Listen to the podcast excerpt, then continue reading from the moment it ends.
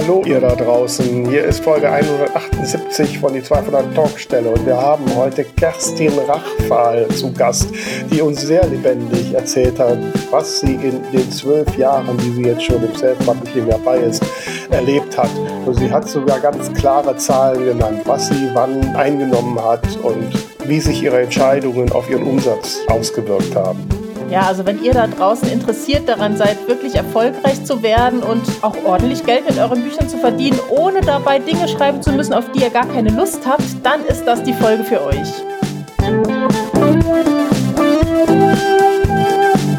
Die zwei von der Talkstelle. Der Buchbubble Podcast mit Tamara Leonhardt und Vera Nentwich.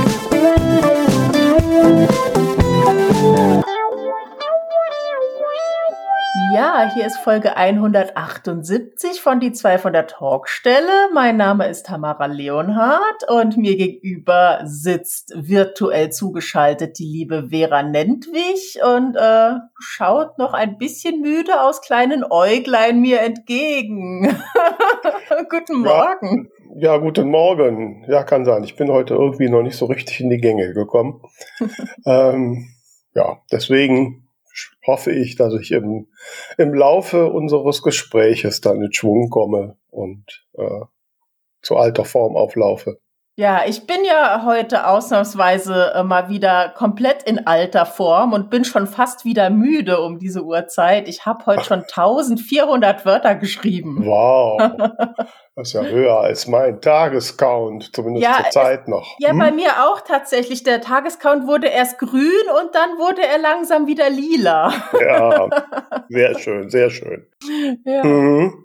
Ja, ja, ich bin ja auch im, im Projekt mit meinem zweiten Teil, meiner Frau Appeldorn.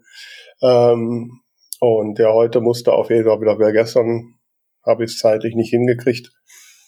Und heute muss es wieder losgehen, sonst wird der Tagescount äh, zu groß. So, dann Ja, ne? bei mir ta- hat das sich auch schon um einige hundert Wörter erhöht. Ja, ja. Es gibt so eine Grenze, so 1000, 1100, das geht noch. Wenn es mehr wird, dann fängt es an, frustrierend zu werden, wenn man drauf Mhm, kommt. mhm. ne? Nee, ich bin im Moment bei 880 um den Dreh. Ja, das ist ja eine Größenordnung, die kann man ja das locker heißt, hinkriegen. mit, mit Hm? 1400 ähm, habe ich jetzt ganz schön was weggeschafft. Hast fast einen Tag aufgearbeitet, ja. Ich werde nachher noch, weiß nicht, vielleicht eine, eine halbe Seite oder so hinzufügen, weil ich gern das Kapitel abschließen möchte, um das dann äh, an meine an meine Live-Testleserin schicken zu können, weil wir hatten ja letztens schon drüber gesprochen, dass du das nicht könntest und ich muss ehrlich sagen, ich merke, wie ich ähm, zunehmend unsicherer werde während des Kapitels, wenn ich noch kein Feedback habe. Ich, ich brauche dann einfach so ein, ja, okay, es ist nicht kompletter Scheiß, was du da machst. Ja, wobei ich muss das ein bisschen relativieren, weil witzigerweise, also ich, ich habe immer so ein, am Anfang, ne, so in der Phase, in der ich jetzt gerade bin, ich bin jetzt, habe jetzt vier Kapitel durch, bin im fünften, ähm, dann kommt irgendwann der Punkt, wo ich mir sage, oh Gott, funktioniert das überhaupt, was du dir so gedacht hast? Und, ne, und wenn man so, ich sag mal so auf den Mittelteil zusteuert, der sowieso ja immer am schwierigsten ist, ne, ähm, gerade wenn es da um Kriminalfälle geht und du ja einen gewissen Spannungsbogen haben musst und noch ein paar Verdächtige und hm, Hm. ähm, so, da habe ich dann schon gerne äh, mal das Feedback von jemandem, der den Anfang liest und sagt, ja, finde ich, zieht in die Geschichte, funktioniert. Und ich habe dann gestern eine eine Kollegin bei den mörderischen Schwestern gebeten. Die wollte heute reingucken. Also ich erwarte heute das Feedback und äh, dann bin ich gespannt, ob ich alles in die Tonne hauen kann oder äh, weiterschreiben kann. Ne? Ach was, es ist bestimmt toll. Äh, also wenn du jetzt gesagt hast, es ist so, dass du, dass du weiterschreiben kannst, habe ich gesagt, ja, ja, da gehe ich fast von aus. Aber toll ist das, ist Okay, natürlich eine okay. große Too much, ich sehe schon. ja, too much. naja, ich habe ja auch gerade bei für tote Trainer pfeifen nicht eine Leserunde laufen und da kommen natürlich die Rezensionen, die sind glücklicherweise doch ähm, ja eigentlich alle ähm, ähm, sehr gut, wo ich manche Rezensenten auch mal nicht verstehe, ne? wenn zum Beispiel eine Rezension überschrieben wird, ein Buch, das alles hat, Mhm. Und auch eine wirklich sehr positive äh, Rezension, aber dann gibt's nur vier Sterne. Okay. Da ja, fragt, das ist, ne? das sehe ich halt oft auf, auf Lovely Books, ähm, dass einfach so dieses, ich lasse mir noch einen Stern nach oben mhm. offen für das ultimative Superbuch. Ja, ja. Ja. Ja, ja. Aber äh, nein, es gibt auch einige fünf Sterne. So, aber manchmal steht dann da auch ein sehr leichter Krimi. Hm. Und dann denke ich immer, hm, ist das jetzt noch nett gemeint?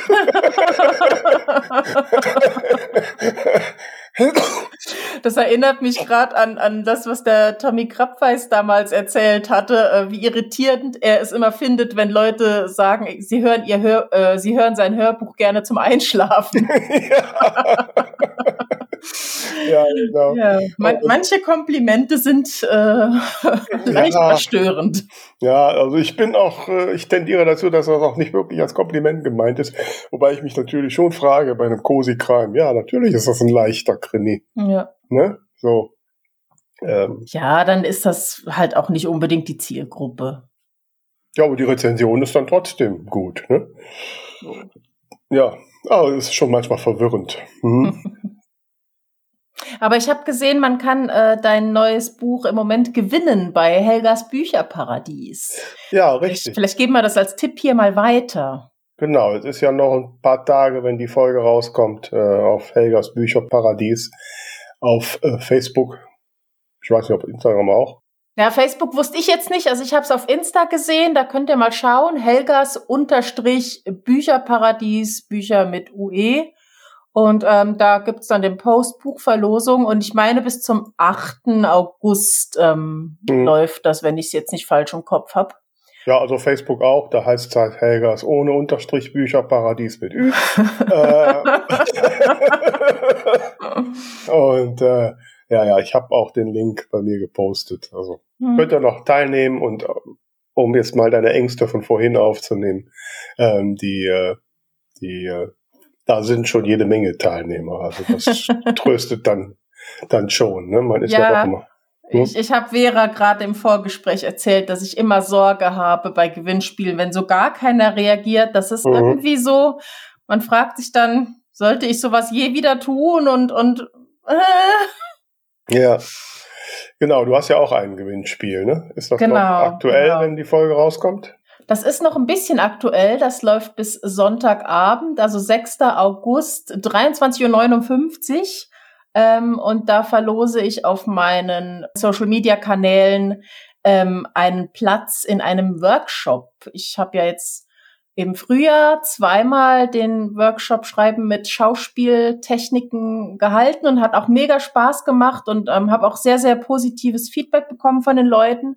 Und jetzt habe ich für September wieder einen Termin für ein Intensivwochenende, also Online-Coaching ist das oder Online-Workshop ähm, reingesetzt und dafür verlose ich einen Workshop-Platz ähm, anlässlich meines einjährigen Vollzeit-Freelancer-Jubiläums.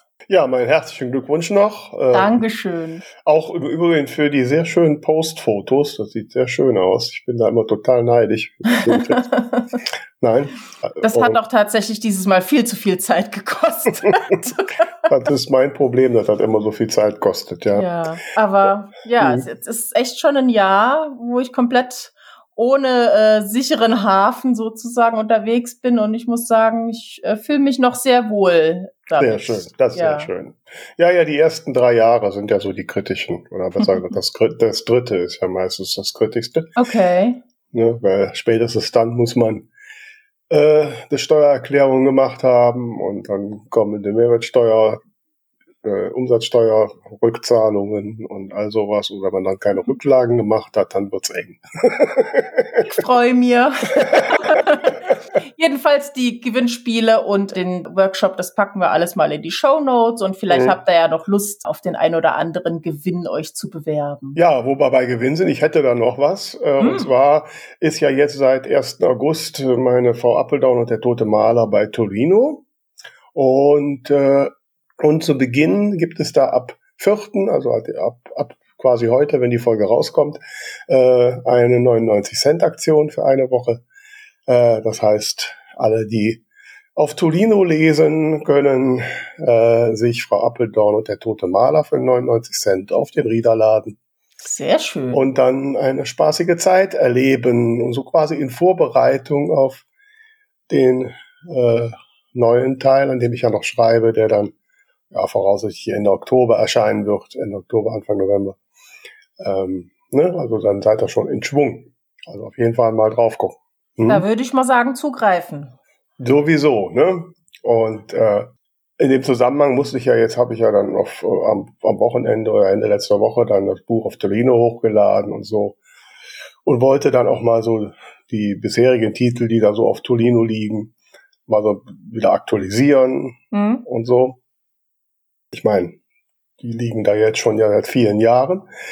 Und das ist ja bei mir alles so ein bisschen gewachsen. Also äh, der erste Tabine Hagen-Teil, Tote Models Nerven nur, da äh, konnte man damals, ähm, wie war das?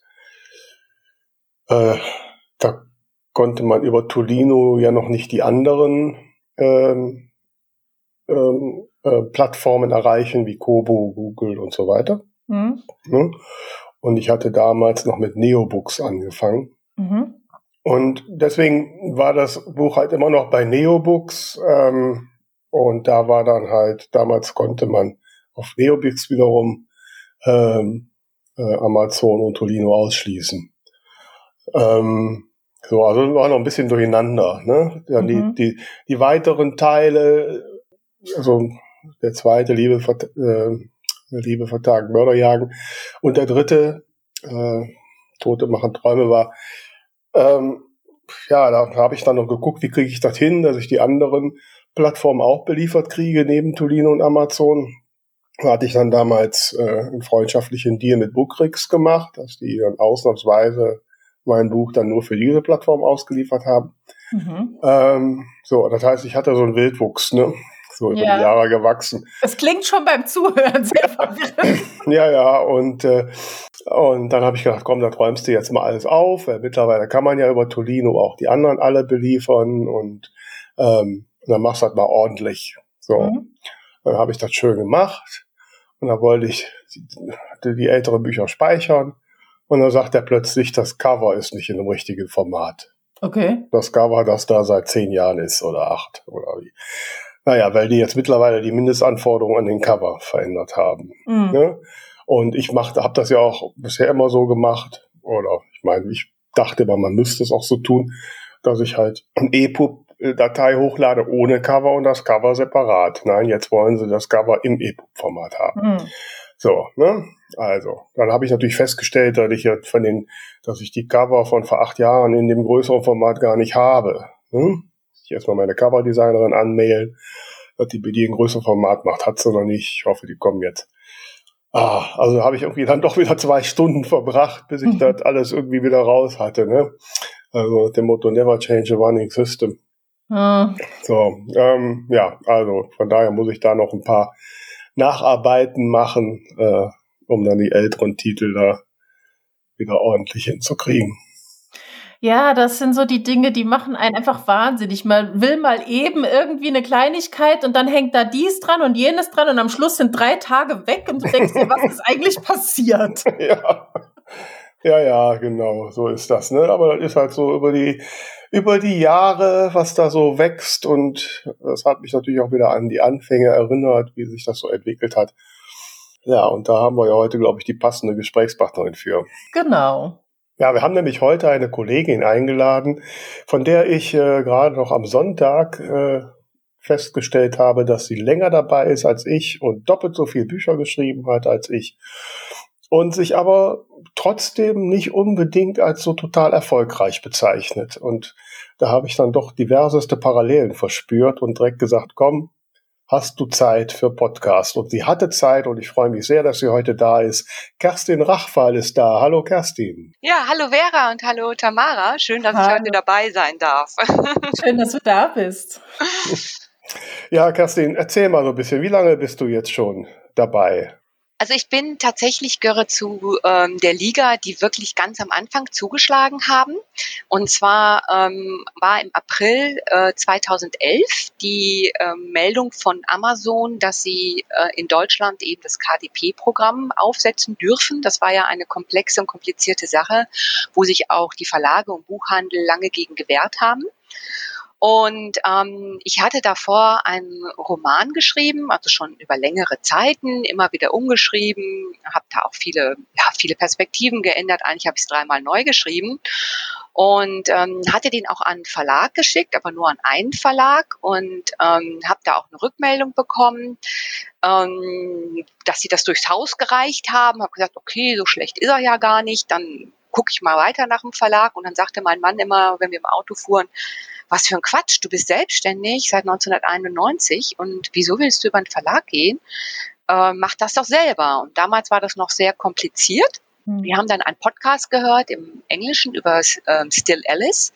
Die, ähm, das ist ja ein sehr berühmtes Buch, was auch inzwischen verfilmt worden ist, über jemand, der in jungen Jahren Alzheimer hat. Und ähm, da war dieser Erfolgsthema. Die hat es auch selbst veröffentlicht, hat das dann an ihre Zielgruppe geschickt und das ist dann ein riesen ähm, Buch geworden, Riesenerfolg geworden.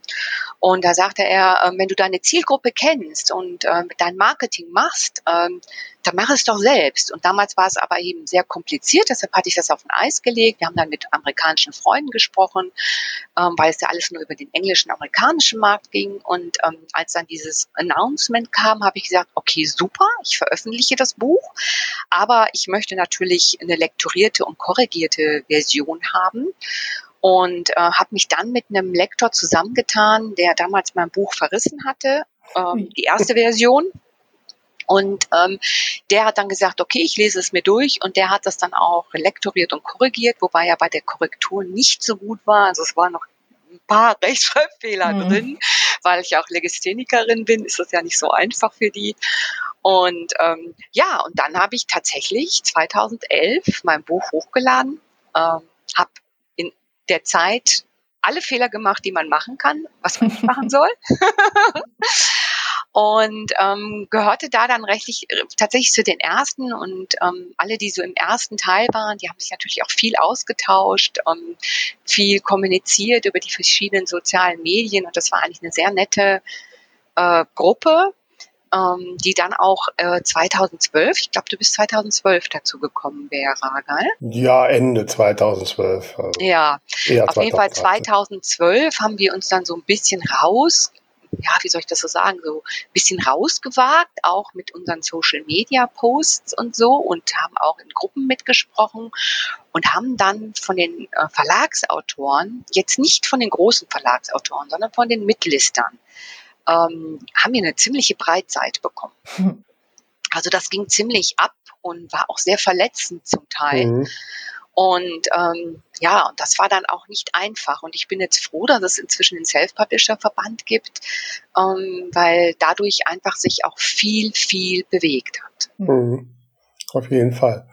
Und ja, jetzt, aber das hast du noch nicht erzählt, so dein erstes Buch. Wie, wie ist es genau. eingeschlagen? Also ich kann mich erinnern, als ich habe dann Ende 2012 mein erstes E-Book hochgeladen, damals noch bei Neobooks und habe irgendwie Anfang 2013 habe ich äh, damals über XDME so eine Newsletter-Aktion und 99 Cent Aktion gemacht.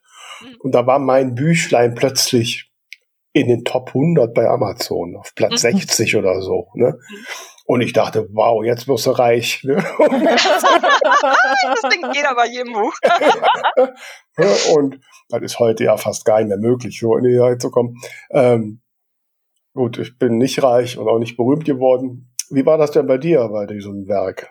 Also das ist einer, also zwei meiner größten Fehler. Ich habe natürlich dann, es war ein Pferderoman, ähm, weil ich da nicht viel recherchieren musste, weil ich ja selber eigene Pferde habe ähm, und habe dann Pferderoman geschrieben und habe dann anstatt ein äh, ansprechendes Cover habe ich dann natürlich ein Foto genommen von meinem Pferd mit meiner Nichte, so Kopf an Kopf. Und fand das unheimlich schön, habe noch nicht mal meinem Pferd schön gemacht, deshalb musste ich es dann von von bunt auf schwarz-weiß setzen, damit man den Dreck von ihr nicht sieht.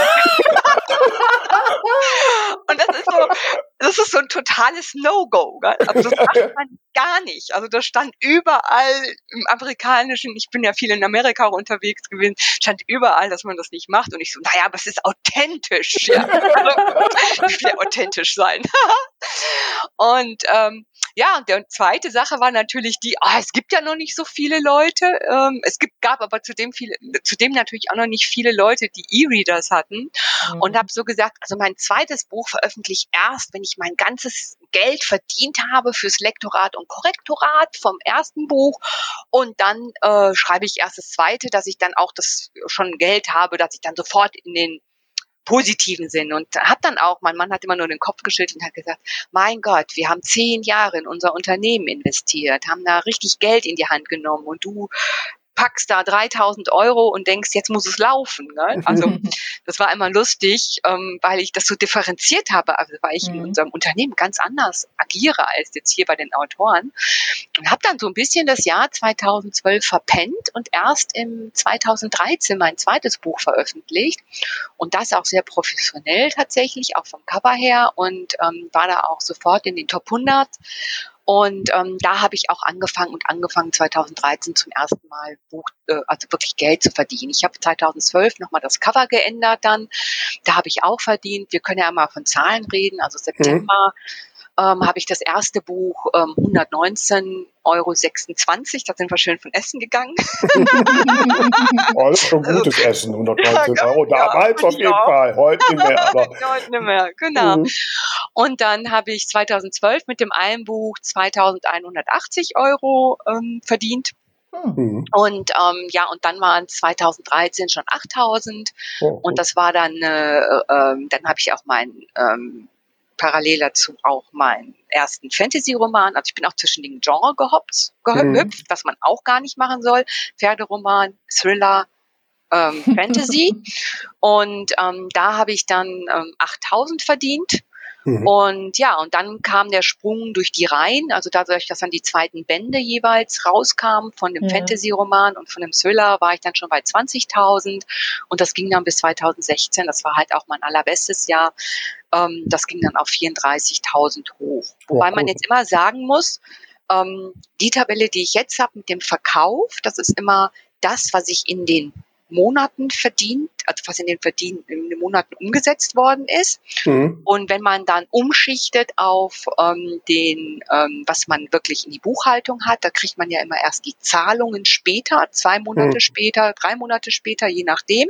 Mhm. Und ähm, da sind die Jahre natürlich so ein bisschen anders. Also das 2016er Jahr war wirklich ein sehr gutes Jahr, weil ich da dann auch in die, ähm, das gab es ja damals bei KDP, auch diese Prämien wenn deine Bücher besonders mhm. gut viel gelesen wurden mhm. oder ähm, eben auch ähm, da du als Autor viel gelesen wurde. Das sind ja diese unterschiedlichen Prämiensysteme gewesen und da habe ich halt auch ziemlich viel Geld mhm. dann so bekommen und habe also was heißt ziemlich viel Geld, aber also für mich, wenn ich es jetzt vergleiche mit dem, Geld. ja, aber wenn ich jetzt vergleiche mit meinem, was ich in meinem Unternehmen verdiene, ist es natürlich ähm, jetzt immer noch in Anführungsstrichen klein. Ja, und äh, ich weiß ja nicht, was du so für, also ich 34.000 Euro, ziemlich viel Geld. ich wollte auch gerade sagen, wenn ich, wenn ich die Summen höre und, und das Ganze unter dem Vorzeichen, dass du dich als nicht erfolgreich äh, bezeichnest, möchte ich ganz, ganz laut weinen. Ja, ich auch. Ich sag nichts. Aber das ist ja immer auch so eine Einstellungssache, ne? Was, was sieht man als Erfolg und ähm, welche, welche, ähm, und, und welche Strategien verfolgt man? Ne? Also mhm. mein langfristiges Ziel ist einfach, mein Mann und ich ist so, dass wir sagen, okay, ähm, wenn wir in Rente gehen, soll die Bucheinnahmen ein Part von unserem Standbein sein. Also mhm ich sage jetzt mal so 3000 Euro im Monat. Ja, also das wäre unsere Zielsetzung. 3000 ähm, Euro im Monat durch die Bücher. Ganz genau. Also das wow. ist so diese Zielsetzung, die ich mir, wo ich darauf hinarbeite, sozusagen. Ne? Ich habe hab gedacht, bei mir, wenn das so 500 sind, vielleicht auch ja. 700, das wäre schon cool. Ja. aber drei Dollar, okay. ja, aber ich, also ich, ich finde das wichtig, dass wir auch einfach mal über Zahlen und Verdienst mhm. reden, weil ich dachte auch am Anfang, oh Gott, ähm, weil ich mich immer mit dem IT-Thema ähm, verglichen habe, was ich da verdiene, habe ich immer gedacht, oh Gott, du verdienst wenig und bin dann tatsächlich auch mal hingegangen und habe mal bei der Künstlersozialkasse diese Statistiken oder Zahlen versucht zu bekommen. Mhm. Ne? Mhm. Und du bekommst ja im Deutschen kaum Zahlen. Ne? Also kaum mhm. einer verrät, was er letztendlich ähm, verdient. Und da muss man ja auch nochmal unterscheiden. Das eine sind Einnahmen, dann habe ich ja auch Kosten. Mhm. Und das, was am Ende daraus bleibt als Gewinn, das ist ja eigentlich nur das, was mir zur mhm. Verfügung steht, dann am Ende des Tages. Ne? Mhm. Und ähm, da findet man in Amerika viele Zahlen und ähm, da fand man auch eben auch Statistiken, wenn ein Buch gerankt wird am Amazon, was da so ungefähr verdient werden muss. Mhm. Und da haben wir natürlich in Deutschland äh, fast gar nichts. Der Einzige, der da was gemacht hat, ist der Matthias äh, dann äh, mit seinen Umfragen. Ne? Mhm. mhm. Und ähm, wenn man dann hinkommt, dass wir einen Schnitt haben, also sprechen wir vom Schnitt, also nicht von Meridian, also ich mhm. Controllerin vom Beruf aus, also mhm. habe immer viel mit Statistiken zu tun, ähm, dann liegt da, liegen die Einnahmen ja bei 800 Euro für alle Autorinnen. Äh, ich muss jetzt immer, ich spreche jetzt mal Autorin, weil das für mich einfacher ist. Ich kann das mhm. immer nicht mit diesem Doppelpunkt. Mhm. Äh, was wir verdienen, ja, und da sind ja die Spitzenverdiener dabei. Mhm. Und da sind ja dann die Verdiener dabei, die, was weiß ich, 20, 30 Euro im Jahr. Mhm. Ja? Mhm. Naja. Gut, also nähern wir uns dem Durchschnitt an, ne, Tamara? Ähm. ich, ich höre euch zu. du musst ja auch noch ein bisschen Bücher liefern. Das ist, äh, wie viele Bücher hast du jetzt raus, Kerstin? Also ich habe jetzt 24 Bücher veröffentlicht, ähm, veröffentliche jetzt das 25. Buch und ähm, bin so, ähm, also zwei Bücher schaffe ich auf jeden Fall in einem Jahr zu schreiben und zu veröffentlichen und manchmal sind es halt auch drei. Und ähm, ja, ich hatte jetzt auch schwierige Jahre privat ähm, im Sinne von ähm, Kinder sind zwar groß, aber die ähm, ja, die Pandemie hat da ziemlich reingeschlagen. Wir hatten unsere Tochter zu dem Zeitpunkt in der USA und mussten die dann in der Hauruck-Aktion zurückholen. Ui. Und ähm, ja, und die Jugendlichen, da wird auch nicht viel drüber gesprochen, die haben natürlich in den Jahren schon zu kämpfen gehabt. Mhm, also, mhm. absolut, ja. Ähm, bei meiner Tochter haben sich dann in der Klasse zwei innerhalb von zwei Monaten umgebracht. Oh Gott. Ja, das war also wirklich, ähm, war wirklich kein einfaches Jahr.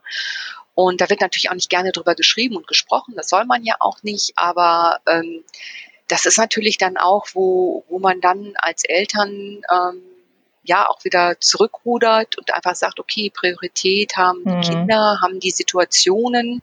Absolut. Und ähm, ja, und das war dann einfach auch, wo, wo natürlich dem Schreiben dann ja, das ist halt mhm. dann wieder weniger. Ne? Dann hat man Klar. wieder weniger Zeit, weil man hin und her fährt, abholt und was weiß ich alles macht. Mhm. okay, jetzt auch mal jetzt jetzt mal neben diesen, äh, hm? diesen traurigen Geschichten, du hast gesagt, 2016 war das beste Jahr. Ja, genau. Äh, was hat sich denn danach geändert? Also ich habe, ich höre viel immer in den englischen, amerikanischen Markt rein und ähm, habe dann auch gemerkt, dass Amazon viel verändert. Ähm, ich bin halt auch im IT-Bereich ja tätig und schaue mir natürlich auch Amazon von allen Seiten an. Wir hatten die auch auf einer Konferenz mal als Sponsor.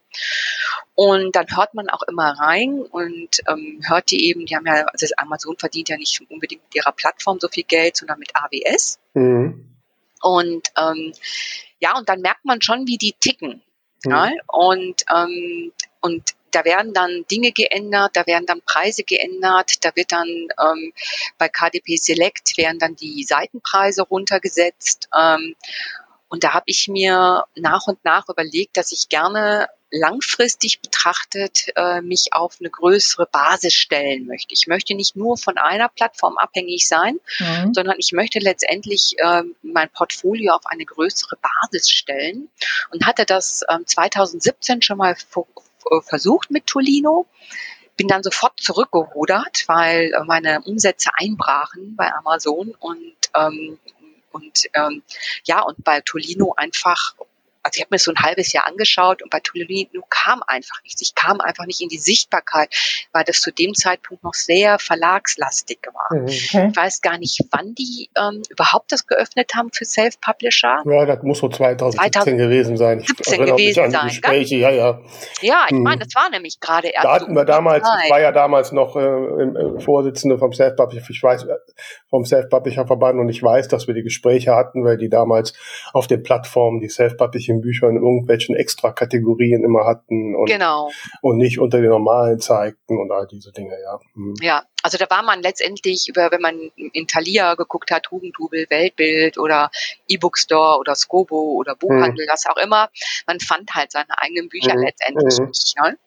und konnte da auch nicht so viel mit den Schlagworten gestalten. Und da bin ich dann nochmal zurückgerudert, weil ich einfach Panik bekommen habe ne? und ähm, und habe dann 2019 mir also angeschaut, ich habe dann gesehen, dass meine Abhängigkeit gewachsen ist, insofern als dass ähm, sich meine Einnahmen immer mehr, immer mehr in dieses ähm, KDP Select verschoben haben. Also wenn ich mhm. an, anfangs vorher meine Bücher verkauft habe mit 2,99 ja. Euro und 3,99 Euro, ist es auf einmal so gegangen, dass die Leute nur noch geliehen haben, die Bücher. Mhm. Und die Einnahmen waren dann auch, man konnte wirklich auch sehen, wie die Einnahmen immer mehr abnahmen, obwohl man vielleicht die gleiche Anzahl von Büchern, also ich habe dann immer die Bücher die Seitenzahlen, also wie gesagt, ich führe immer viele Statistiken. Mhm. Also ich habe mir das schon sehr genau angeschaut und habe dann gesagt, okay, wenn das so weitergeht, hast du kaum mehr verkaufte Bücher und hast alles mhm. nur noch geliehen. Und dann äh, bist du natürlich voll abhängig ja. Ja, mhm. von dem, was die auszahlen, was sie zur Verfügung stellen. Und ähm, dann habe ich 2019 nochmal ähm, auf einer Buchmesse mit den allen gesprochen von Tolino und habe dann gesagt, okay, ich wage jetzt den Schritt und switche um. Mhm. Und ähm, ja, das hat natürlich für mich bedeutet, ähm, dass ich streng genommen meine Amazon-Einnahmen dachte, die würde ich halbieren. War aber dann nicht so. Ich würde sagen, dass ich so ungefähr 40 Prozent der Einnahmen verloren habe. Mhm. Aber diese 40 Prozent sind halt von Tolino nicht direkt abgefangen worden. Mhm. mhm. Ja? Also, ähm, und Tolino, wie Tolino tickt, verstehe ich noch nicht so genau. Ähm, das muss ich erst noch so ein bisschen für mich eruieren. Ähm, ich habe so ganz gespannt euren Podcast mit der Stina äh, gelauscht. Mhm. Genau, ich wollte gerade sagen, ich schaue ja? mal parallel, welche Folge das ist, dann kann man da noch mal reinhören, noch. falls man es nicht gehört hat. Ja, genau. Nicht so lange her. Wobei, ja, das ist halt bei Tolino, ist halt auch, äh, das ist sicherlich der, der große Unterschied. Tolino ist ja nicht ein homogenes Unternehmen, das ist ja ein Verbund von Nein. Buchhändlern. Genau. Ne, die auch alle ihr eigen Ding machen noch. Mhm. Ne? Das ist ja eine Allianz, ne? Ne? Und ähm, die haben auch nicht den direkten Durchgriff so auf die Webportale, wie das bei Amazon halt ist. Ne? Nein. Ne? Ja, also vielleicht ganz kurz, das war unsere Folge 174, da erklärt die Stina Jensen so ein bisschen den Algorithmus auch von mhm. könnt ihr gerne mal reinhören. Also ich muss sagen, du hast sicherlich den Vorteil ähm, mir gegenüber, dass du am Anfang besser aufgestellt warst und dadurch einfach schon sehr früh äh, eine, eine Fanbase auf Amazon dir aufbauen konntest. Das mhm. ist der Punkt, den ich total verpennt habe. Und ich habe halt auch von an, relativ von Anfang an ähm, ähm, aus, ja, aus moralischen Gründen ähm, nie immer so exklusiv Amazon sein wollen. Mhm. Äh, mhm. genau. was, mir, was mir jetzt rückwirkend betrachtet sicherlich Umsatz gekostet hat und auch die Chance gekostet hat in diesen frühen Jahren, wo es halt noch einfacher war, äh, mir eine Fanbase aufzubauen. Mhm. Wobei ich mich frage, ich erinnere mich an Gespräche vor ein, zwei Jahren, wo ich sehr oft gehört habe und auch selber den Eindruck hatte, dass so ähm, dieses ähm, KU wieder ein bisschen abnimmt, dass da nicht mehr so viel gelesen wird, wie wie es über die Verkäufe läuft. Wie, wie hast du das wahrgenommen, Kerstin? Also ich habe dann immer noch mal wieder jetzt Testballons äh, gestartet, um zu gucken, wenn ich es drei Monate exklusiv mache äh, bei Amazon, was passiert. Und ja, also ich habe auch das Gefühl, ähm, dass ähm, KU nicht so, also zumindestens für meine Bücher nicht mehr so läuft. Ne? Also, mhm. Dass das nicht mehr so aufgegriffen wird und ähm, ja, ich glaube, man muss sich den Markt auch immer ein bisschen anders ähm, also man muss ja wirklich den Markt einfach auch versuchen zu verstehen. Ne? Und, mhm. ähm, Und ähm, da ist es einfach so, wenn ich jetzt solche Abo-Modelle habe und wenn ich jetzt sehe, ähm, wie, wie die Leute auch anfangen zu sparen, dann schaue ich mir natürlich auch an. Lese ich wirklich so viel ähm, mhm. oder gehe ich wieder, dann muss man ja auch sehen, dass die Online on, also von den Bibliotheken, die Online natürlich auch in Anführungsstrichen eine Konkurrenz dazu jetzt darstellt, mhm. weil der Tolini, Tolino Reader darüber angebunden ist. Mhm. Das heißt, wenn ich einen ähm, eben praktischen Büchereiausweis habe, kann ich mir die Bücher auch über äh, den Tolino leihen. Ja. Und ähm, das verändert natürlich auch nochmal ähm, diese Dynamik in, in der Richtung. Wobei es ja Gott sei Dank heute noch so ist, äh, dass man äh, sein Buch explizit dafür freigeben muss. Ja, ne? ganz hoffe, genau. Wir hoffen ja sehr, dass das auch so bleibt. Ja. Ähm, ähm, weil dann verdienen wir gar nichts mehr. Nee, dann verdienen wir gar nichts mehr. So. Aber wo wir jetzt gerade bei Verdienen sind, also eine Chance, äh, dein Buch richtig berühmt zu machen, ist natürlich, wenn das ein Buchtipp hier bei uns wird. Wir haben nämlich diese Woche wieder einen Buchtipp. Ihr wisst ja, liebe Hörerinnen und Hörer da draußen, dass ihr äh, auch euer Buch für einen Buchtipp bei uns vorschlagen könnt. Schickt uns einfach ein E-Mail an alle zwei von der Topstelle.de und wir schicken dir die Infos. Und äh, heute haben wir, soweit ich das weiß, äh, von einem lieben Kollegen ein Buch. Erzähl mal, Tamara, was haben wir denn da? Jawohl, wir fangen wie immer mal mit dem Cover an und das sieht sehr futuristisch aus. Ähm, wir blicken in einen virtuellen Raum. Ich erkenne da diverse Nullen und Einsen und ja, sozusagen eine 3D-Datenautobahn. Und über allem thront die Leuchtschrift Off. Also da steht drauf Off in, in Großbuchstaben mit 3F. Mhm. Das ist auch der Titel des Buches.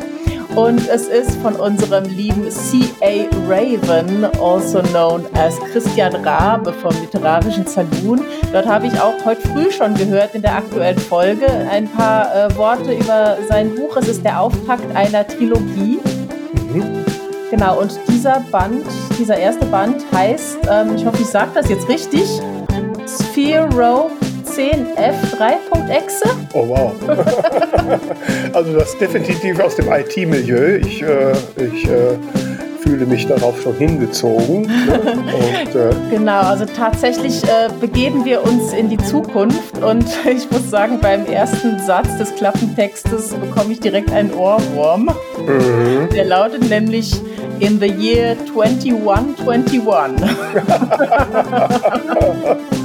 Aber im Original ist er 20. Ist er, 22, glaube ich. 23, ah, egal, irgendwie sowas. Ja, also liebe Hörerin, sagt uns mal, welches 20 das denn ist. genau. Ne? Wie geht's denn weiter im Klappentext? Jawohl, ich lese dir mal vor. In the year 2121. Die Welt, wie wir sie kennen, existiert nicht mehr, weil inzwischen ein Großteil der Erdoberfläche der des Mars ähnelt. Aber die Menschheit existiert, auf zwei unterschiedliche Arten. Die Analogen leben in Sphären, Habitaten unter Kuppeln aus Graphen und Polymeren, geschützt von Filtern und Spiegeln. Die Digitalen existieren als denkende Form von Nullen und Einsen in einer virtuellen Welt, in der nichts unmöglich scheint. Max ist fest in der analogen Welt verankert. Ein Kerl wie aus Titan und Schützling des reichsten Mannes aller Sphären. Für ihn sind Digitale nicht viel besser als ein Taschenrechner. Mew ist eine Waise und ihrer Großmutter in die digitale Welt gefolgt. Eine überstürzte Handlung, wie sie mehr und mehr zu erkennen glaubt. Durch einen Auftrag, der Mew das Leben kosten könnte, treffen Max und sie aufeinander. Doch anstatt sich gegenseitig zu bekämpfen, schließen sie einen Pakt, weil beide entdeckt haben, dass analoge Oligarchen einen Plan verfolgen, der die digitale Welt letztendlich zerstören kann und ihnen bleiben dafür nur noch drei Tage. Mhm. Spannung. Das klingt super spannend und ich muss mhm. gerade ein bisschen an diese sehr coole Serie denken, ähm, Upload. Mhm. Da werden ja auch äh, Personen in die digitale Welt geladen. Mhm. Wobei, Wobei ich glaube, das hier ist noch ein bisschen futuristischer. Mhm. Das Ganze spielt also in 100 Jahren hm. Und ja, es klingt sehr, sehr aufregend. Was würdest du denn wählen? In der digitalen Welt existieren oder unter Kuppeln als analoge? Ah, Also ich hoffe, dass ich nie vor dieser Wahl gestellt werde. Ähm, ich, weil ich, ich kann mir jetzt auch noch so ein bisschen nicht die digitale Welt so wirklich vorstellen. Also ich habe diese Serie Upload äh, auch geguckt und äh, da finde ich es dann eher beängstigend, wobei das ja eher eine Komödie ist. Ja, ja. Und ja, natürlich ist das ein bisschen auch der Matrix-Urgedanke. Ne? Wer weiß, ob wir denn wirklich real sind. Ja, ja. Sind wir ja schon längst digital und wissen es nicht. Ne? Also ich will die rote Pille und dann mal sehen, was passiert. Ne?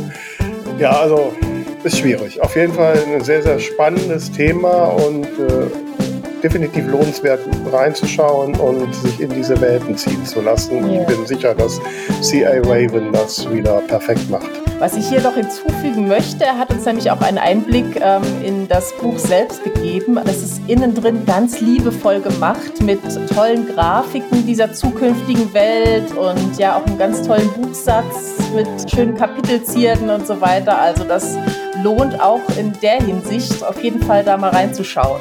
Ja, also unsere Empfehlung der Woche, sag nochmal den Titel, Tamara. Off 3F von C.A. Raven und ich versuche es nochmal, den Untertitel Sphere Row slash 10F3.exe. Auf jeden Fall zuschlagen, liebe Leute. Ja, also wir hoffen natürlich sehr, dass das, äh, das Buch dann ein großer Hit wird, wo auch immer, auf welcher Plattform. Äh, und äh, ja, wir warten dann auf die Erfolgsberichte. ja, gut, du hast aber dann, Kerstin, seit 2019 regelmäßig Tolino gemacht. Ähm, Mhm. wie, wie ist denn jetzt so die Entwicklung dann jetzt über die Jahre? Also es wird mehr. Es, ähm, also ich, ich fange da auch gerade an, mir eine Fangruppe aufzubauen und ähm, ich gehöre zu denjenigen, die einen Newsletter betreiben. Am Anfang auch nur sporadisch. Inzwischen ist es aber so, dass ich normalerweise ähm, fast ja fast jeden Monat einmal ein Update an meine Fans schicke. Und ähm, ja, und dadurch habe ich jetzt, ähm, das ist auch so ein wichtiger Punkt, dass man eben seine, ich finde das sch- schwierig, wenn man seine Fans nur in Social Media hat, weil man Mhm. nicht hinter die Daten kommt. Gell? Mhm. Und wenn dann äh, Facebook sagt, wir ändern was oder Instagram sagt, wir ändern was oder TikTok sagt, was ändern wir oder wie, wie, wie, wie zeigen wir die Dinge an, dann kannst du auch deine Fans ja wieder verlieren. Und ähm, deshalb war es mir eben ganz wichtig, dass ich einen eigenen Newsletter aufbaue. Und da merke ich halt auch, dass immer mehr reinkommt. Da würde ich jetzt gleich auch nochmal einhaken. Zum einen Mhm. hast du uns ja dankenswerterweise einen Tipp gegeben, den wir in die jetzt kommende Ausgabe unseres Buchbubble Bulletins äh, packen, der in Arbeit ist und kurzfristig rauskommt. Also falls du da draußen unser Buchbubble Bulletin, unser Newsletter noch nicht abonniert hast, dann mach das schnell, dann kriegst du das. Ich muss da bei den Newsletter auch nochmal einhaken. Ich habe ja ich habe ja auch schon früh angefangen mit Newsletter. Ich muss aber gestehen, äh, über die Jahre habe ich das ein bisschen schleifen lassen und nicht mehr so ganz regelmäßig Mails gemacht. Meistens, wenn halt irgendwas gibt, also wenn ich irgendwo einen großen Auftritt habe oder wenn wenn halt ein neues Buch rauskommt, so. Mhm. Ne? Aber dazwischen eigentlich nicht so. Und ich habe jetzt auch das ich wusste es schon seit zehn Jahren, aber richtig gemacht habe ich es nie. Habe ich jetzt erst bei den neuen Büchern gemacht, beziehungsweise bei denen, die ich jetzt neu oder wieder neu hochgeladen habe, habe ich am Ende einen QR-Code bzw. einen Link gemacht, dass die direkt Newsletter abonnieren können. Und ich bin wirklich geflecht jetzt seit 14 Tagen, wo da drin ist, dass so jeden Tag ein, zwei Tage kommen, kommen, Cool. kommen, kommt ein neuer Abonnent dazu. Das jetzt alles keine Riesenzahlen. Mhm. Und ähm, aber es entwickelt sich. Und jetzt denke ich natürlich schon drüber nach, okay, jetzt müsste ich denen ja auch mal was schreiben. Ne? So, Ja. das neue Buch kommt erst Ende Oktober, November. Was schreibe ich denn dazwischendurch? Was schreibst du denen denn dann da jeden Monat? Mhm. Also ich ähm, stelle mir immer vor, ich würde einer Freundin schreiben, ja, die an meinen Büchern interessiert ist ähm, und schreibe dann einfach so das, was mich ähm, beschäftigt. Also ich schreibe, was habe ich gerade, also wie weit bin ich jetzt mit dem neuen Roman, wann kommt der nächste Roman, worüber bin ich bei der Recherche gestolpert, welches Buch hat, äh, hat mich gerade interessiert. Ähm, über mein privates Leben nehme ich immer nur das, was letztendlich, ähm, was letztendlich wichtig ist für, ähm, für die Geschichte. Also ähm, was weiß ich zum Beispiel bin ich jetzt äh, dieses Jahr wieder auf der Freilichtbühne und spiele bei der Passion mit. Und ähm, da erzähle ich natürlich auch immer viel, weil mir das hilft, dann in die Haut meiner Charaktere zu schlüpfen. Ähm, wenn man eben so auf der Bühne steht, das kann Tamara bestimmt super gut nachvollziehen. Und ähm, ja, und so erschreibe ich, oder wenn ich jetzt mal mit meinen Hunden, also ich habe einen Hund aus ähm, Tierschutz ähm, und die hat mich ziemlich gefordert. Und die ähm, das, was mich gefordert hat, fließt dann auch durchaus in die Bücher dann ein. Und, ähm, und dann erzähle ich halt auch, wie sich das entwickelt hat. Also ich mache jetzt mit ihr TAS, das ist Turnierhundesport, und ähm, dann schicke ich auch dann mal ein Bild von unseren Wettbewerben, wenn wir da mhm. gewonnen haben oder cool. auf Platz drei gelandet sind. Also alles, was letztendlich mit meinen Büchern zu tun hat, darüber schreibe ich. Ja, aber wie ist das? Also ich habe so den Eindruck, wenn ich das versuche, vielleicht mache ich das ja nicht richtig, das mhm. mag sein, dann, dann kriege ich immer erschreckend viele Abmeldungen. So, okay. Ne? So, mhm. ähm, und ähm, Liegt es daran, dass du von deinen Morden erzählst und die Leute Angst vor dir haben? nein, nein. Nein, nein aber vielleicht ist auch mein Profan, vielleicht ist auch wirklich zu wenig irgendwie persönliche Info drin, denke ich jetzt gerade so. Es ist natürlich auch so ein bisschen meine, die größte Teil meiner Abonnentenzahl ist eigentlich über meinen Blog gekommen, wo ich ja anfing und sehr viel halt über Self-Publishing und mhm. die Hintergründe geblockt habe. Und ich habe immer den Eindruck, wenn die Leute da nicht wirklich einen praktischen Nutzen aus meinen Newsletter-Mails haben, dann melden sie sich ab. Es geht denen gar nicht um mich, um meine Bücher. Ne? Mhm. So.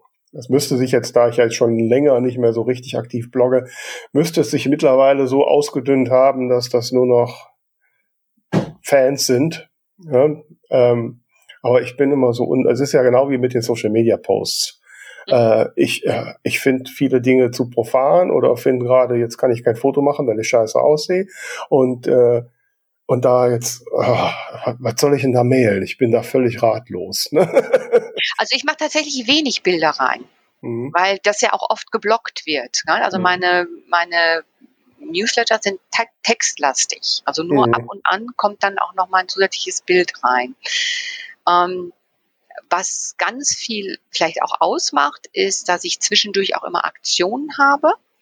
Ja, also zum Beispiel, ähm, wenn jetzt hier wie jetzt mit dieser Taschenbücher, dass ich gerade Taschenbücher habe, wenn ich anstatt nur eine Lovely Books Leserunde zu machen, wo ich nur an irgendwelche unbekannten Leute was schicke, ähm, verlose ich natürlich auch dann immer wieder bei so einer Neuerscheinung, nicht jedes Mal, aber ab und an halt mal, ja, ähm, jetzt habe ich drei Bücher, wer möchte die signiert haben und dann mhm. verlose ich die. Mhm. Ja.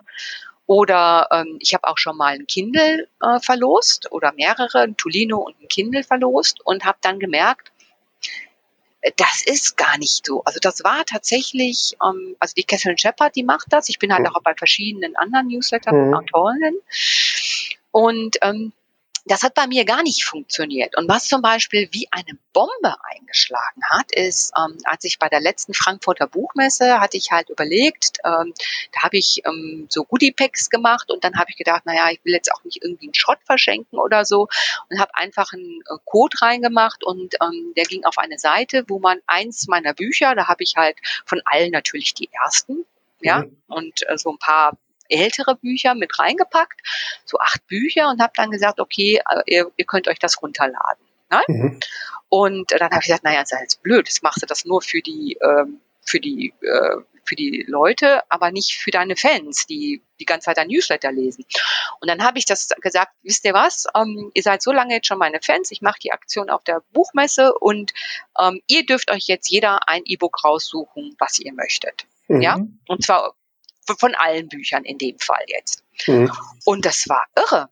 Ah, das war irre. Ich glaube, ich habe 200 Rückmeldungen bekommen. Ich mhm. konnte gar nicht mehr beantworten. Ich musste wirklich zwei Tage lang nur Mails beantworten, Bücher verschicken.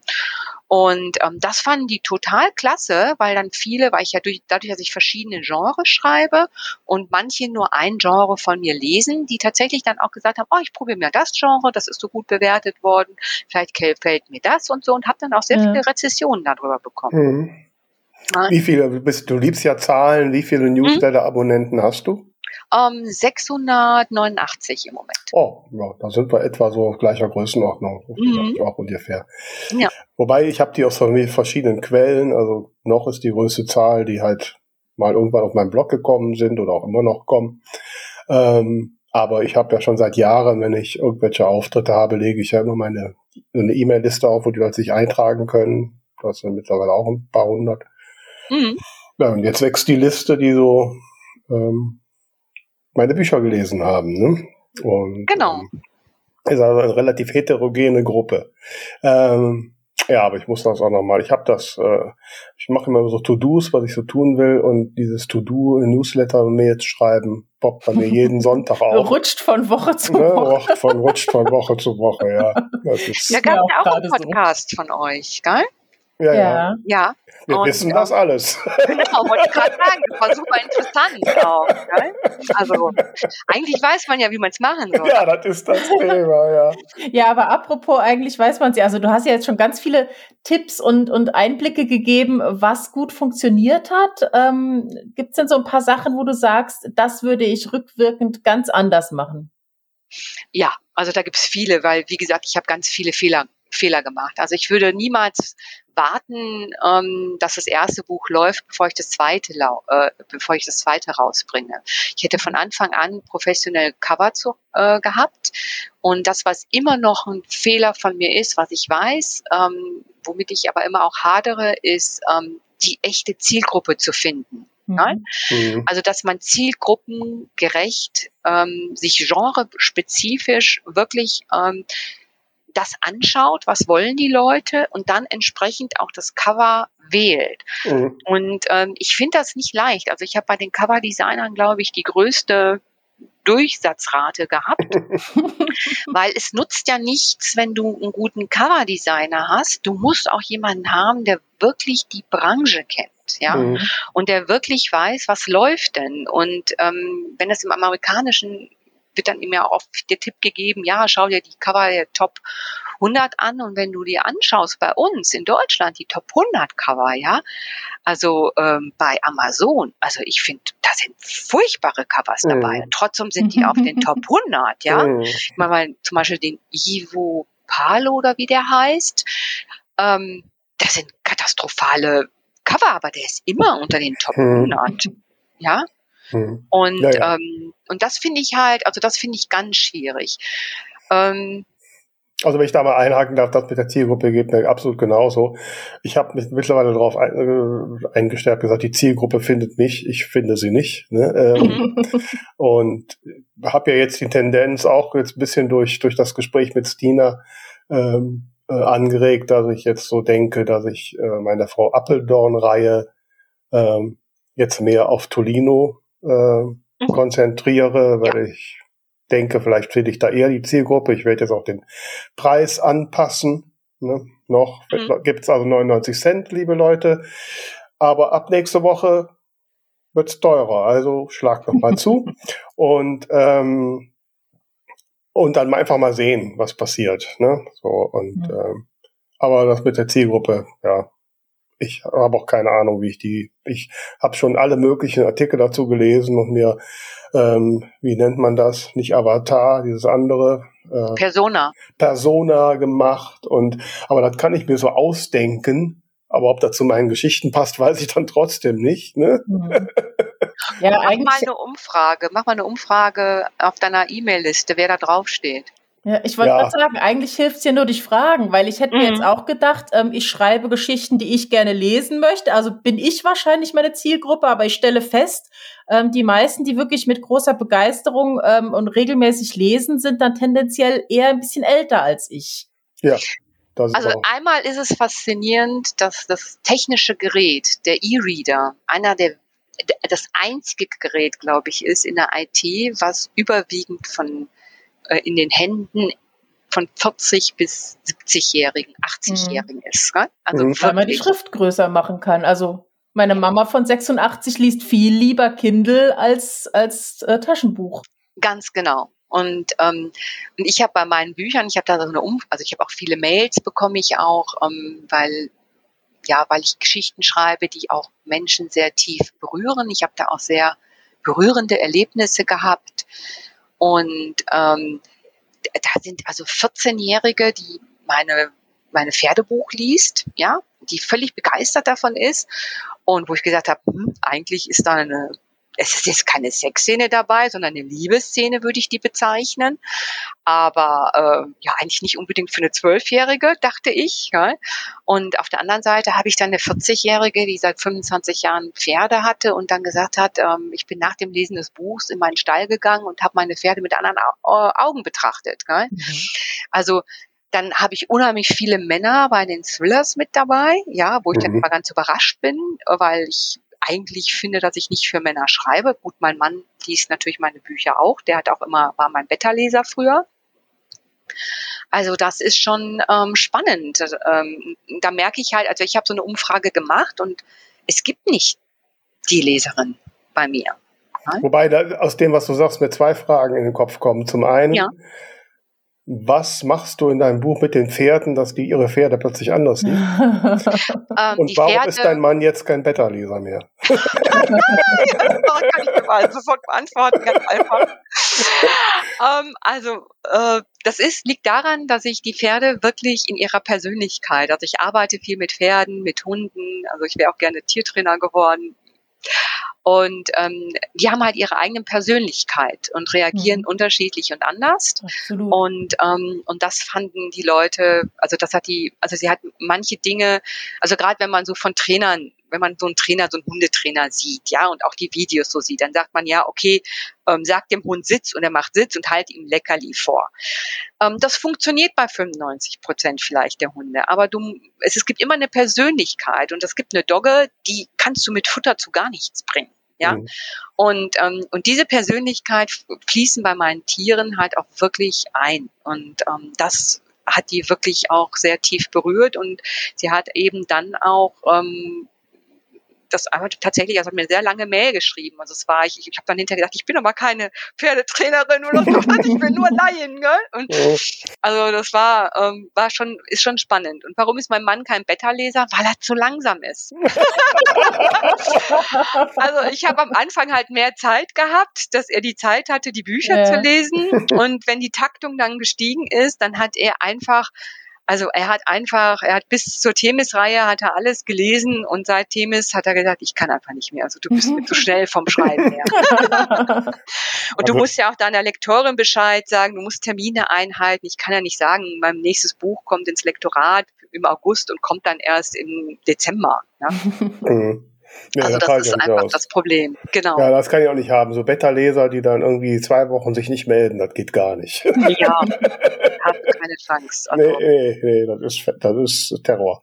Ähm, ja. Du hast aber auch geschrieben, du hast ja auch gesagt, so, ähm, ja, du machst ja, hast ja gerade schon jetzt geschildert, so, so ein Genre-Mix.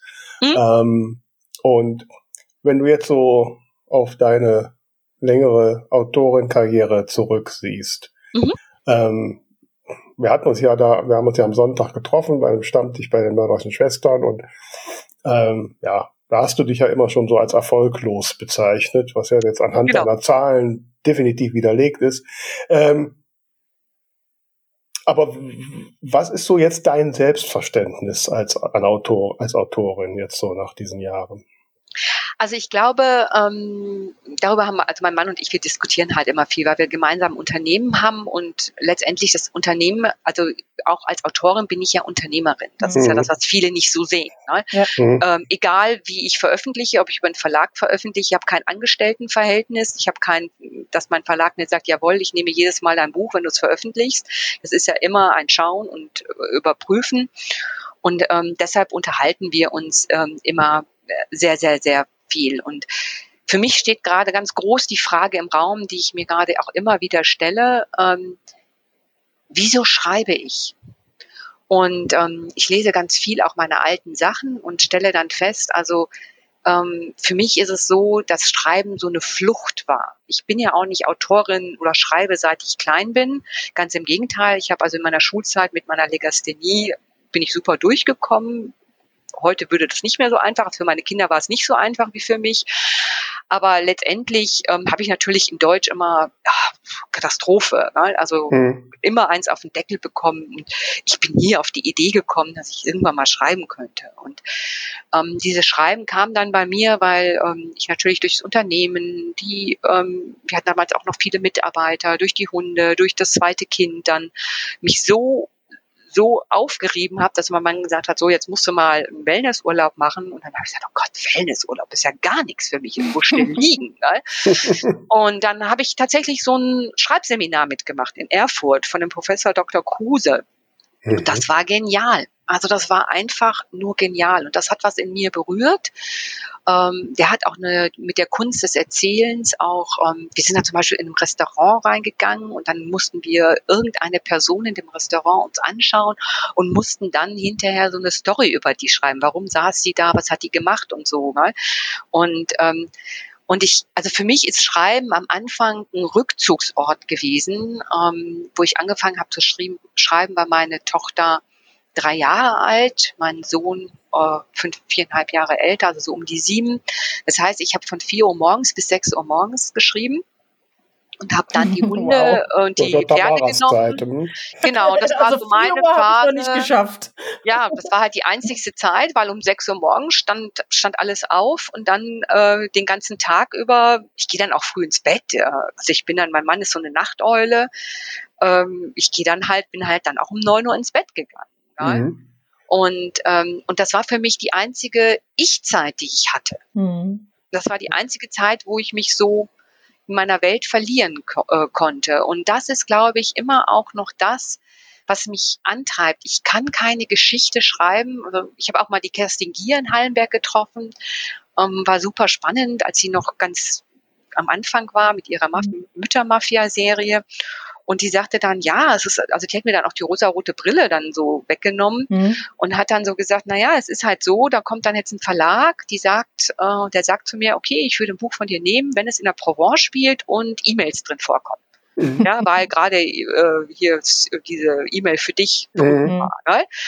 Und dann hat sie das hingesetzt sich und geschrieben. Und ich mhm. ziehe mein Hut vor denen, die das können. Mhm. Und ich kenne viele ganz erfolgreiche Self-Publisherinnen, die nichts anderes gemacht haben, als ein spezifisches Genre sich rauszupicken und da wirklich den Ton und die Erwartungen der LeserInnen erfüllen mhm. und dadurch auch ähm, diesen Markt haben, die aber mhm. jetzt auch Schwierigkeiten haben, rauszukommen. Oder nehmen wir. Sebastian Fitzek, ja. Ähm, der wollte auch, glaube ich, keine Thriller mehr schreiben. Der wollte mhm. einfach mal raus. Und das ist für ihn unheimlich schwer, ähm, das zu verkaufen und das mhm. auch zu, wenn man da sich die Rezessionen anschaut, ja, also das ist nicht einfach für so jemanden, aus diesem mhm. Genre wieder auszubrechen. Ne? Mhm.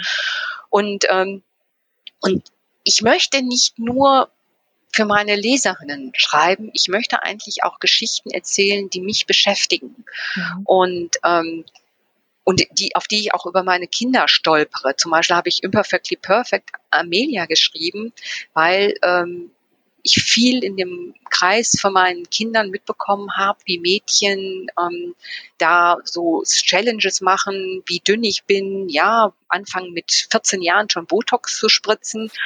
Und, ähm, und da habe ich gedacht, nee, da möchte ich ein Buch schreiben für diese Mädchen, wo man einfach mit einer mehrgewichtigen Protagonistin, die auch sich nicht am Ende ändert, sondern die so bleibt, ja, wie sie ist, ja. ähm, diesen Prozess einfach mal, wie finde ich mich, wie finde ich mich, wie löse ich mich aus diesen Erwartungen heraus. Mhm. Ne? Und das wollte ich schreiben, weil es mir wichtig war. Und ähm, ja, und das ist ein ganz anderes Buch und ähm, da tut man sich halt dann auch immer schwer, weil man immer wieder aus seinen Erwartungen, die die Fans an dich haben, herausbricht. Mhm. Ja? Mhm. Aber wie ist das denn jetzt? Ich meine, du hast ja schon jetzt äh, sehr anschaulich gemacht, dass du da schon auf Zahlen guckst und auf ja. und auch mhm. durchaus einen geschäftlichen, geschäftsmäßigen Blick darauf hast. Wie kriegst du das denn untereinander? Zu wissen, ich mache eigentlich was, was nach Spuren, Geschäftsregeln nicht so gut ist? Wie, genau. Wie findest du da deine Zufriedenheit?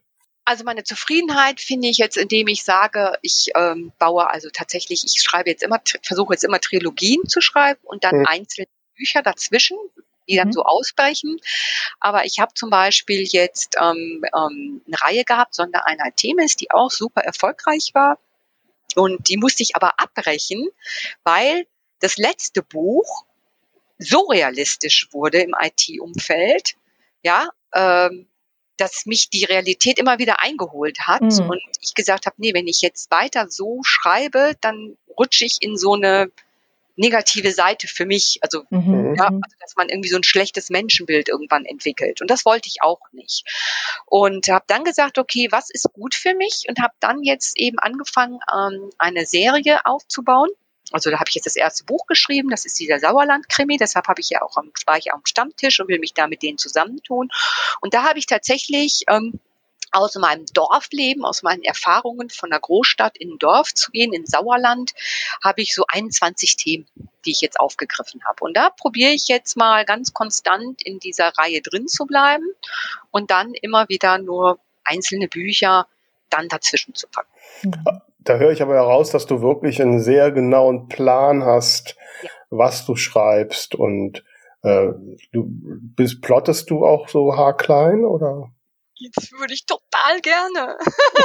Oh, wenn ihr jetzt das Gesicht hättet sehen können. Wie in die saure Zitrone. Ja.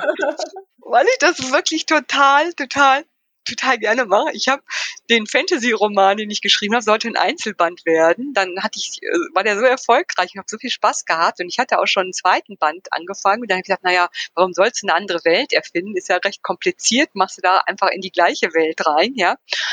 Und du glaubst gar nicht, als ich den vierten Band schreiben muss, da waren sechs Jahre dazwischen, zwischen dem ersten und dem letzten Band oder fünf Jahre. Zwischen dem und Schreiben oder der Handlung? Nein, zwischen dem zwischen dem Schreiben. Also okay. Also das eine Buch habe ich praktisch 2000. Kannst gucken. Ich habe 2013 habe ich Licht und Dunkelheit Levada veröffentlicht. War tatsächlich sogar mein zweites Buch. Und ich habe ähm, Licht- und Hüterin der Elemente 2016. Also waren drei Jahre dazwischen. Mhm, mhm. So, und jetzt stell dir mal vor, diese ganzen Figuren, diese ganze Welt, die ich da aufgebaut habe, die im Kopf zu behalten. Und das waren mhm. jetzt wirklich dicke Bücher. Das waren also so, ich glaube, äh, Hüterin der Elemente hat dahinter 120.000 Wörter ähm, das war ein Irrsinn. Das war ein Irrsinn für meine Lektorin. Das war auch mein teuerstes Buch im Lektorat, ja. Und ähm, das ist natürlich super, wenn du plottest, gell? Mhm. Und ähm, weil du dann ja diese Sachen dir auch, natürlich habe ich dann irgendwann angefangen beim zweiten oder dritten Band mir die Sachen aufzuschreiben, Notizbücher zu führen oder so, aber ich schaffe das einfach nicht, ähm, da dran zu bleiben. Also mhm. ich verliere das Interesse. Ich habe einen Freund, Schriftstellerkollegen, der geht wirklich hin, schreibt äh, die Kapitel, was in den Kapiteln vorkommt und schreibt auch immer den Cliffhanger für jedes Kapitel und wow. dann fängt er an zu schreiben. Und wenn der natürlich ein Buch geschrieben hat, dann musste das beim Überarbeiten, ne, zack, zack, ist das überarbeitet. Mhm. Während ich mich beim Überarbeiten natürlich quäle. Gell? Und ähm, aber dann verliere ich das Interesse an der Geschichte. Ja, mhm. ja, weil es ja ich finde es dann doof, weil es dann schon alles da ist, sozusagen. Und statt ja, nur diese langweiligen Lücken füllen müsste. Mhm, ja. Ja. Ich habe gerade äh, vor der Aufnahme der Vera noch erzählt, dass ich heute früh dann mal, ich habe hab so einen groben Plot, äh, wo ich ungefähr aufgeschrieben habe, was passieren soll. Und da habe ich heute früh noch mal kurz reingeschaut, ähm, wie denn die eine Figur heißen soll, die jetzt neu auftaucht. Oder habe ich das während der Aufnahme erzählt? Nee, hast du nicht, hast du vorher erzählt. Okay. ähm, und habe da festgestellt, ach guck mal, was ich alles aufgeschrieben habe. Ach, das ist gar nicht passiert und das, aber dafür ist was anderes passiert. also, ich, was ich geschrieben habe, hat mit meinem Plot sehr rudimentär noch zu tun. Ja, ich habe darauf geantwortet, dass ich gerade jetzt bei meinem aktuellen Projekt festgestellt, ich habe zwar eine Figur auftauchen lassen, für, die ich eigentlich am Anfang als Täter geplant habe, aber irgendwie hat die sich so entwickelt, dass ich sagte, die kann nicht mehr der Täter sein, aber es nebenan ist zufällig einer aufgetaucht, die mache ich jetzt zum Täter. Ne? Also, ja. so, also es ist äh, ja, also für den Plotten. Aber dafür kann ja vielleicht auch KI hilfreich sein. Ich habe jetzt gestern ein äh, Webinar von der Joanna Penn, äh, The Creative Penn, die ist ja auch relativ bekannt, ähm, gesehen, wo sie im Prinzip ihr Buch in äh, die KI reingepackt hat. Das war Claude was sie mhm. da verwendet hat. Und der hat ihr dann die ganzen Figuren und die Plotpoints rausgesucht und der hat dann auch, zum Beispiel konnte man dann Bio eingeben, also die Bio der Figur und dann hat die das Aussehen mit allen Stärken, Schwächen aus diesem einem Buch halt ähm, sich rausgezogen. Das heißt, äh, man hätte dann wenigstens die Möglichkeit, ähm, so, so im Nachhinein rauszufinden, was, was hat man denn geschrieben. Ja, das ist gar nicht so übel.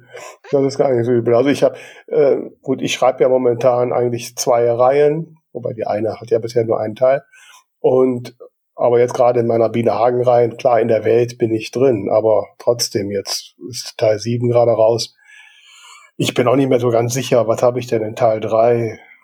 Ich habe immer Angst, dass mir irgendwann mal ein Leser oder Leserin sagt, wieso hat die jetzt so und so die Haare? Die hatte doch in Teil 3 ganz andere Haare. Ne? Mhm. Ist auch schon berühmten Schriftstellern, Kai Meier ist das passiert, der hat seine mm. Protagonistin auf einmal schwarze Haare gemacht. Das mm. ist mhm. meinen Kindern sofort aufgefallen. Ne? Ja. ja, aber das ist halt menschlich. Genau. Mm. Und Tamara, du machst immer nur Einzelbücher bisher, oder? Ähm, jein, ja, bisher ja, wobei es immer so Figuren gibt, die dann äh, hier und dort auftauchen. Also es ist sozusagen eine Welt und ähm, ich habe mich jetzt gerade, äh, bin jetzt gerade an etwas, was eine Reihe werden soll. Mhm. Genau. Also wenn wir bei dem Thema sind, was wir alles machen, was geschäftlich nicht vernünftig ist, ich sag mal so, da kann Tamara gut mithalten.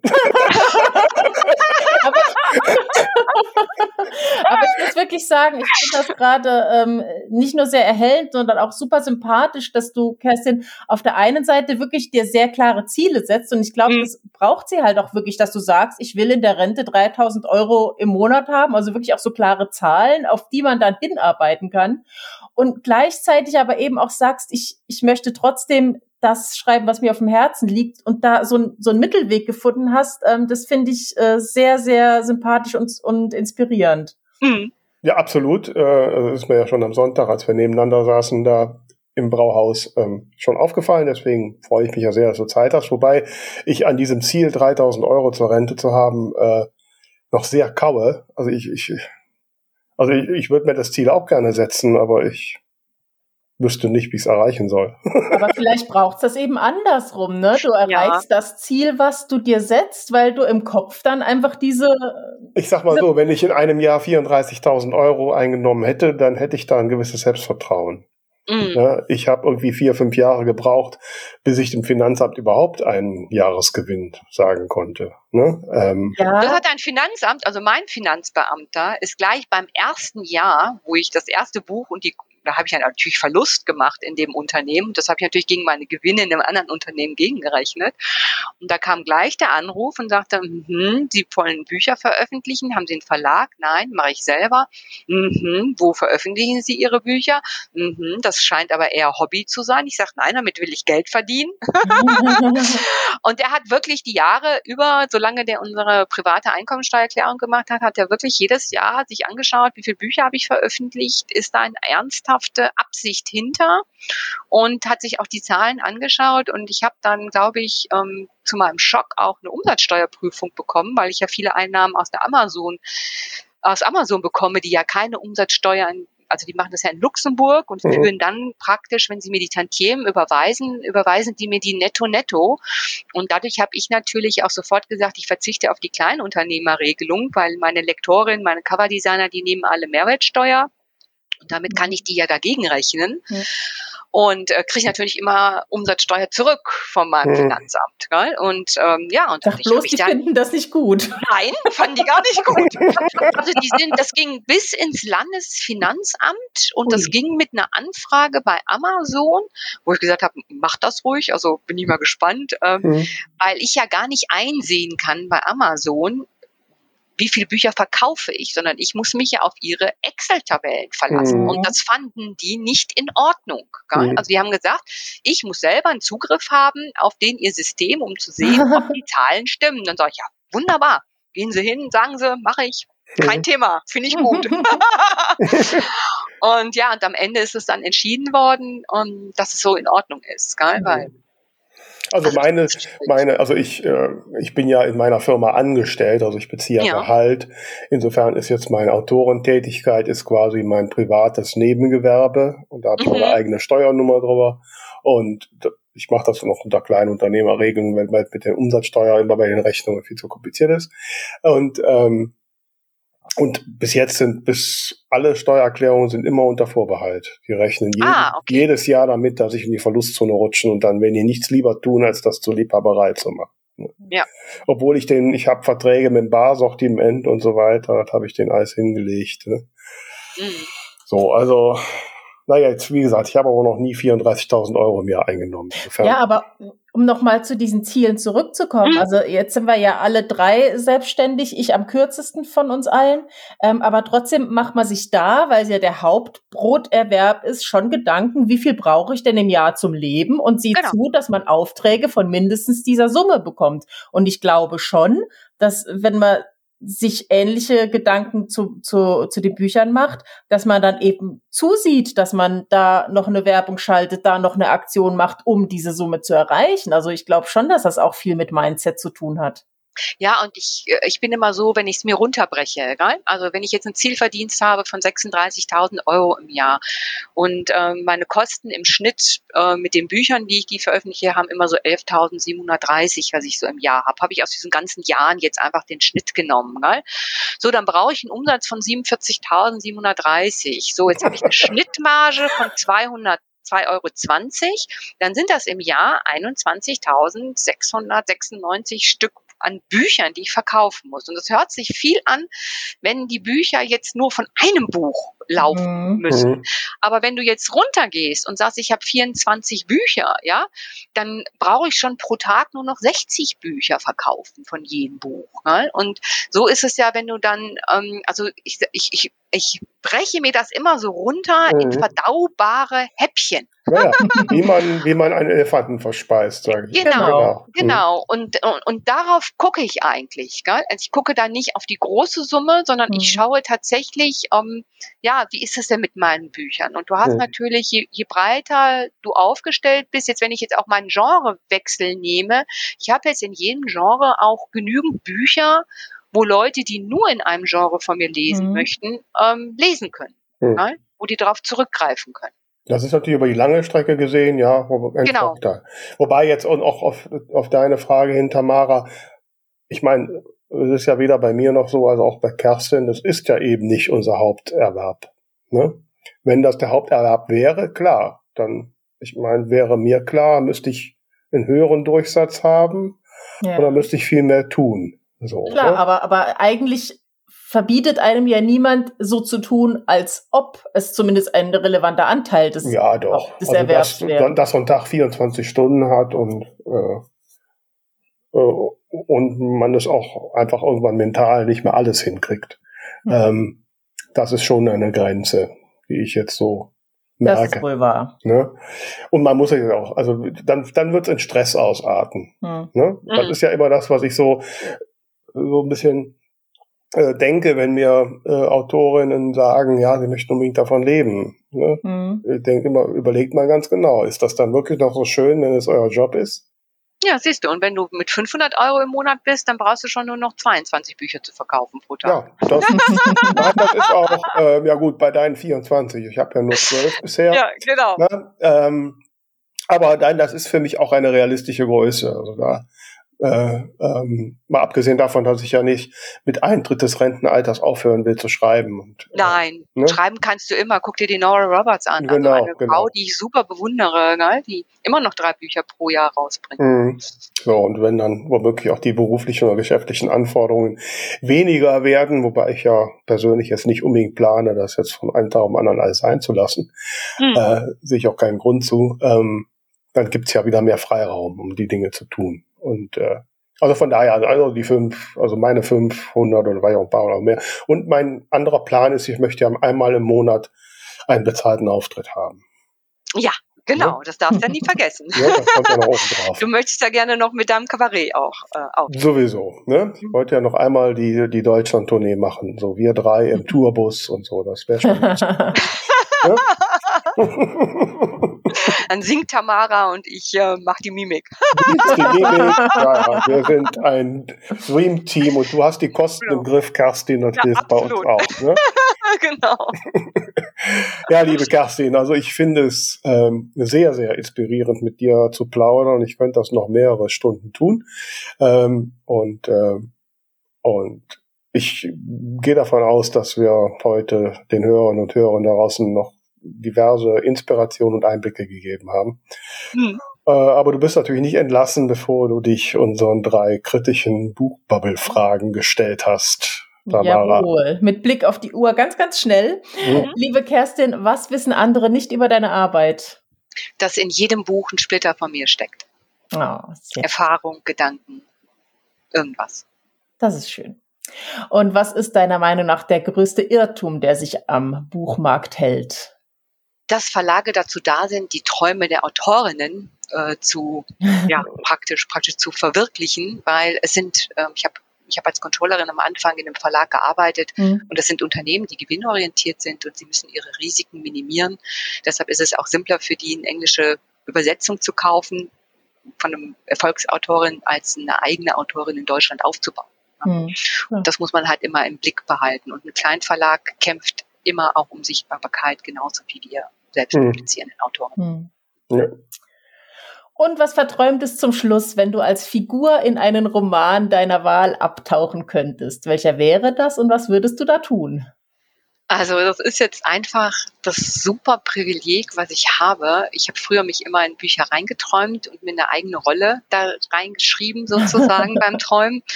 Und ähm, heute mache ich das jeden Tag. Jeden Tag, wenn ich schreibe, schlüpfe ich in die Haut meiner Figuren und ähm, das nimmt manchmal solche Arten an, dass ich Bier trinke, obwohl ich Bier hasse, äh, weil einfach meine Autoren fließt. Und alle in der Familie schauen mich an und gucken, was machst du denn jetzt? Und ich so, ich bin noch, muss einfach diese Figur erstmal hier loswerden.